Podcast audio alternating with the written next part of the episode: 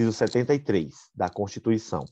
Qualquer cidadão é parte legítima para propor ação popular que vise a anular ato lesivo ao patrimônio público ou de entidade de que o Estado participe, à moralidade administrativa, ao meio ambiente e ao patrimônio histórico e cultural, ficando o autor, salvo comprovada má-fé, isento de custas judiciais e do ônus de sucumbência.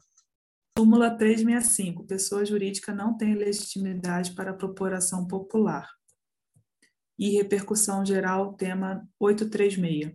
O entendimento sufragado no acórdão recorrido de que, para o cabimento de ação popular, é exigível a menção na exordial e a prova de prejuízo material aos cofres públicos, diverge do entendimento sufragado pelo STF. A decisão objurgada ofende o artigo 5 73 da Constituição, que tem como objetos a serem defendidos pelo cidadão separadamente qualquer ato lesivo ao patrimônio material público ou de entidade de que o Estado participe, ao patrimônio moral, ao cultural e ao histórico. Aquela súmula que tu falaste, que pessoa jurídica não tem legitimidade para ação popular, é exatamente porque o próprio é, inciso, ele diz, ó, qualquer cidadão.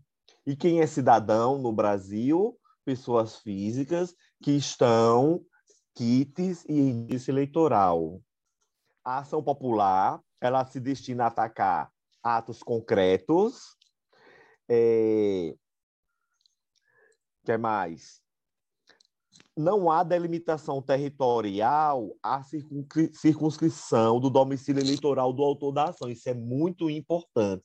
Em que pese eu precisar, para eu ser considerado cidadão, eu estar, ter que estar aqui com minhas obrigações eleitorais, isso não induz que existirá delimitação territorial quanto à circunscrição do domicílio do eleitor da ação, tá? Então, vamos lá. Na jurisprudência, tu já falaste a questão de que não pode ser por pessoa jurídica.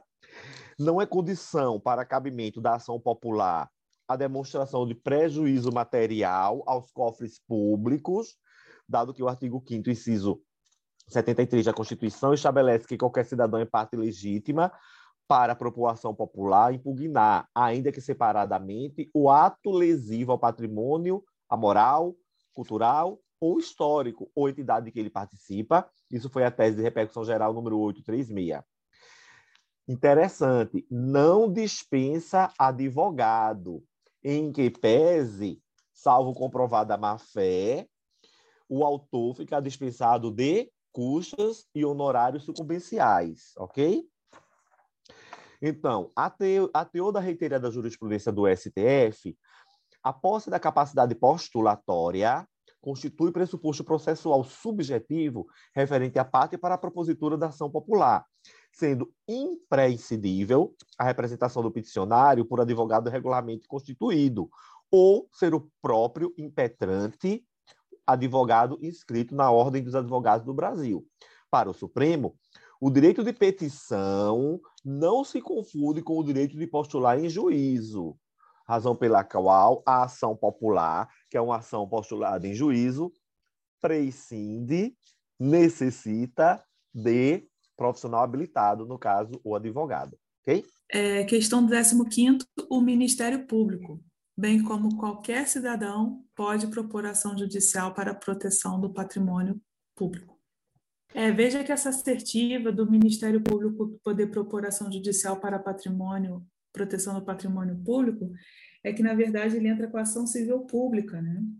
que é diferente de ação popular. Então, a ação Isso. popular é qualquer cidadão, isso. E o, a ação civil pública pode ser interposta por qualquer ente federativo, Ministério Público, autarquia, fundação pública, sociedade de economia mista ou empresa pública, defensoria pública e associação constituída há pelo menos um ano e que possua como finalidade a proteção é, respectiva. Então, diferente da ação penal pública, que é privativa do Ministério Público, a ação civil pública não é privativa do Ministério Público. E é diferente da ação popular, que é do cidadão.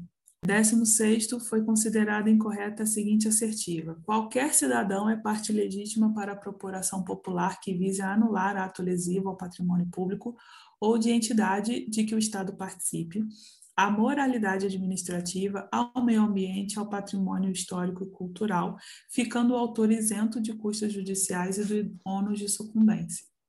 Ou só fica isento, ele até fica, salvo comprovada má-fé como ele botou aí, ele ficaria isento sempre, né? Era?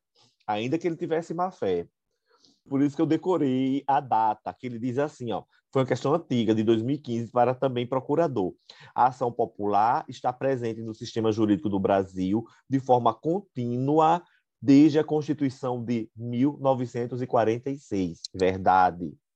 Outra questão, a ação popular tem como único legitimado o cidadão, assim considerado aquele registrado como eleitor em pleno gozo de seus direitos políticos, e o seu objeto é a tutela de interesses difusos. Ele deu como correta essa questão. Inciso 74. O Estado promoverá assistência jurídica integral e gratuita aos que comprovarem insuficiência de recursos. Essa assistência judicial e gratuita aos que comprovarem insuficiência de recursos, salvo o melhor juízo, é a primeira onda de acesso à justiça, Sim, não é isso? E ó, assistência jurídica gratuita é diferente de gratuidade de justiça. Então, assistência jurídica gratuita é para quem não pode pagar o advogado para fazer uma consulta. A gratuidade de justiça é quem não pode pagar as custas do processo.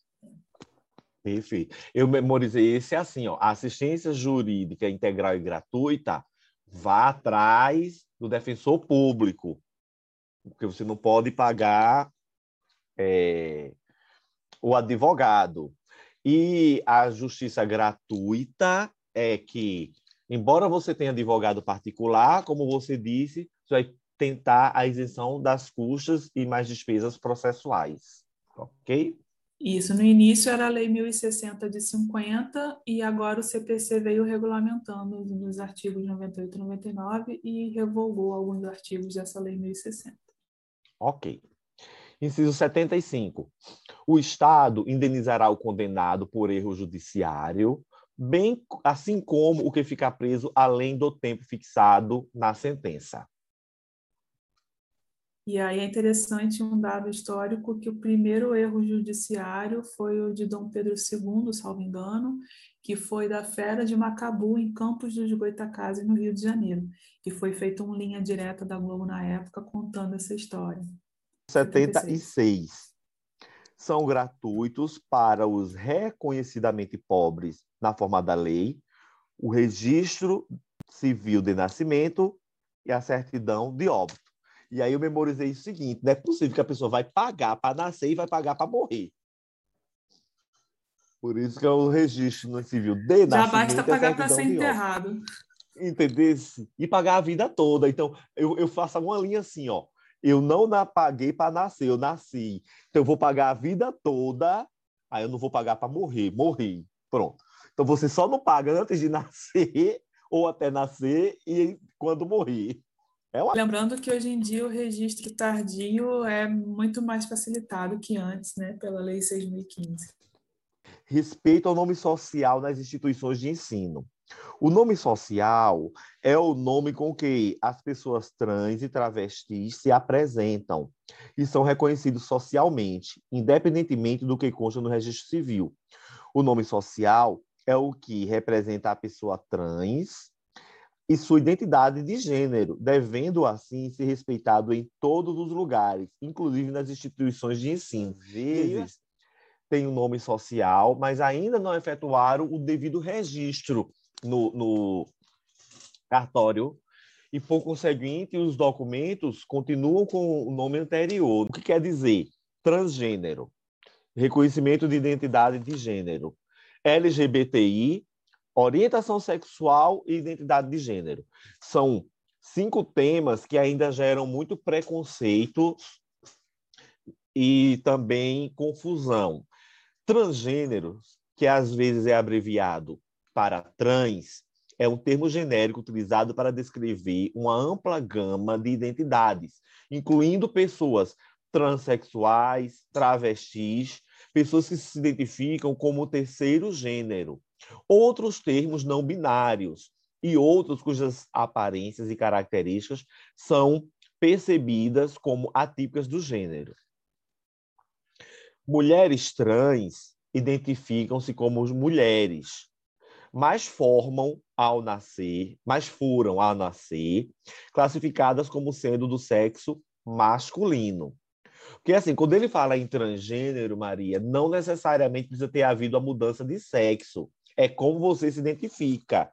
E aí eu sempre lembro o caso daquela novela que teve uma menina, que ela tinha o corpo de menina, todo tal, mas ela se reconhecia como homem. Ela tinha seio, né? ela tinha cabelo grande, toda a feição feminina, mas ela não se reconhecia naquele corpo, então ela era transgênero nada obstante a aparência dela ainda ser feminina, ok? É, algumas pessoas trans passam por cirurgias ou tomam hormônios para colocar seu corpo em harmonia com sua identidade de gênero. Outras não.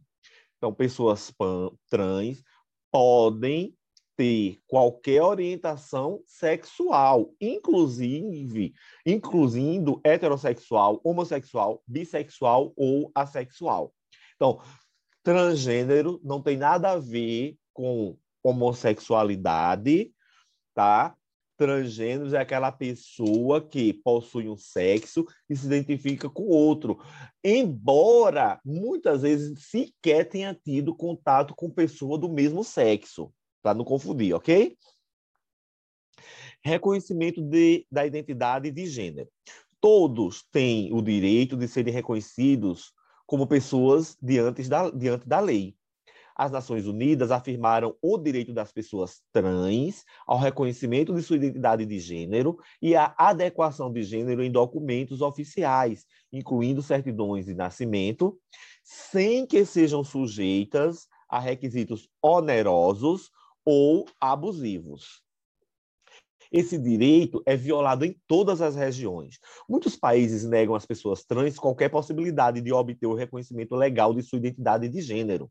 Muitos daqueles que possibilitam o reconhecimento legal sujeitam os indivíduos trans a preencher inúmeros e inúmeros requisitos para que tenham sua identidade reconhecida, incluindo o absurdo da esterilização, submissão a tratamento ou cirurgia de redesignação de, de gênero, diagnóstico psiquiátrico de transtorno de identidade de gênero, divórcio e confinamento em instituições psiquiátricas.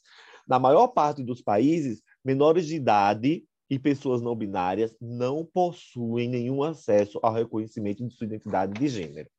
Essa reverbação está lá na lei de registros públicos, que eu não sei, perdão, qual é a lei, ela é obrigatória a ser gratuita. 73.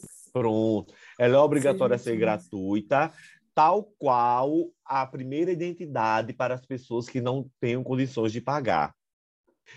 É a sigla para lésbicas, gays, bissexuais, transgêneros, travestis, transexuais, intersexos, etc. É importante ressaltar que, no Brasil, a identidade travesti é uma importante reivindicação política do movimento social. Embora esses termos tenham cada vez mais ressonância global, em diferentes culturas outros termos podem ser utilizados para descrever pessoas que se sentem atraídas por pessoas do mesmo sexo, pessoas cuja, cuja identidade de gênero se diferencia do sexo designado ao nascimento, pessoas que apresentam identidades de gênero não binárias e pessoas cujas características sexuais não se encaixem nas típicas definições de macho e fêmea. No contexto dos direitos humanos, Gays, lésbicas, bissexuais e transgêneros são pessoas que têm desafios comuns específicos. Pessoas intersexuais são aquelas que nascem com características sexuais atípicas, sofrem vários dos mesmos tipos de violações de direitos humanos que as pessoas LGBT. Orientação sexual. A orientação sexual é a atração física, romântica e ou emocional que uma pessoa sente em relação a outra, Todo mundo tem uma orientação sexual, pois é parte integrante da identidade de cada um. Homens gays e mulheres lésbicas são atraídos por indivíduos do seu próprio gênero. Heterossexuais sentem-se atraídos por pessoas de gêneros diferentes do seu. Bissexuais são pessoas que podem sentir atração por indivíduos do seu gênero e do gênero oposto. A orientação é, sexual não está relacionada à identidade de gênero. Isso é o que as pessoas confundem. Identidade de gênero é aquela coisa assim. É, a questão de você reconhecer o seu gênero no seu próprio corpo. Isso é identidade de gênero. Orientação sexual é o desejo, a atração por pessoa que pode ser do mesmo sexo para os homossexuais, lésbicas e bissexuais, bissexuais para seu sexo e sexo oposto e heterossexuais sexo oposto. E por fim, a identidade de gênero é um sentimento e uma vivência profunda do próprio gênero. A identidade de gênero de uma pessoa pode ou não estar alinhado, como já mencionado, com o sexo que ele foi atribuído no momento do nascimento. 77. São gratuitas as ações de habeas data e habeas corpus. Na verdade, o inciso diz o contrário. São gratuitas as ações de habeas corpus e habeas data e, na forma da lei, os atos necessários ao exercício de cidadania. Faz uma tabelinha aqui organizando as gratuidades e imunidades. Direito de petição e de obter certidões, isento do pagamento de taxas. Ação popular, isenta de custas judiciais e ônus da sucumbência, salvo comprovada má-fé. Habeas corpus e habeas data, gratuitos. Lembrando que o habeas data existe uma dúvida se a gratuidade abrange os honorários sucumbenciais ou não atos, atos necessários ao exercício da cidadania, gratuitos na forma da lei. Registro de nascimento e certidão de óbito, gratuitos aos reconhecidamente pobres. Assistência jurídica integral pelo Estado, gratuita a quem comprove insuficiência de recursos. Inciso 78. A todos, do âmbito judicial e administrativo, são assegurados a razoável duração do processo e os meios que garantam a celeridade de sua tramitação. E vários artigos e incisos do nosso CPC vieram exatamente trazer a questão dessa razoável duração do processo. Né? Por exemplo, a questão da ordem de julgamento, a questão de preferência e por isso. Aí, além de eh, ressaltar que isso foi incluído pela Emenda Constitucional 45 de 2004, o site do Planalto fala da ADI 3392. E aqui temos o julgamento em julho de 2020 da ADI 3880. A Lei 11419 tem o propósito de viabilizar o uso de recursos tecnológicos disponíveis de modo a garantir prestação jurisdicional mais célere e eficiente, tal como previsto como direito fundamental no artigo 5 incluído pela emenda constitucional 45, reforma do judiciário. Na esteira dessa emenda, a lei 11419 de 2006 inaugurou a informatização dos processos judiciais, disciplinando os parâmetros de incorporação dessas inovações a fim de resguardar a segurança e a credibilidade do sistema processual.